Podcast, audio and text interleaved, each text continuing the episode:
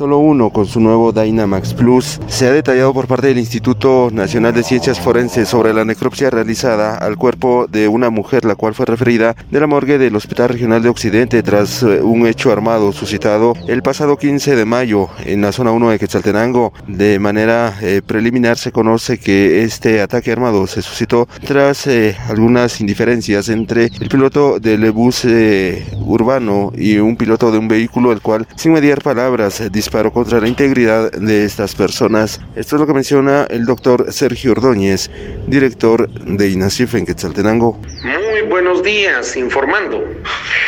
El, a fecha 16 de mayo del 2022, aproximadamente a las 12 horas, ingresa a la morgue de INACIF Quetzaltenango el cuerpo de Silvia Angelina Chojolán Pastor, de 32 años de edad.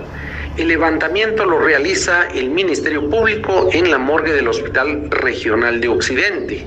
Se determina como causa de muerte heridas producidas por proyectil de arma de fuego y el cuerpo ya fue entregado a los familiares. Se está investigando también si el piloto de este bus fue herido, sin embargo no se tiene conocimiento de si fue trasladado hacia el Hospital Regional de Occidente o hacia un centro asistencial privado, por lo cual las investigaciones continúan por parte del Ministerio Público y Policía Nacional Civil para esclarecer este hecho debido a que sí se ha mencionado por vecinos que fueron varios impactos de proyectil de arma de fuego los cuales fueron escuchados.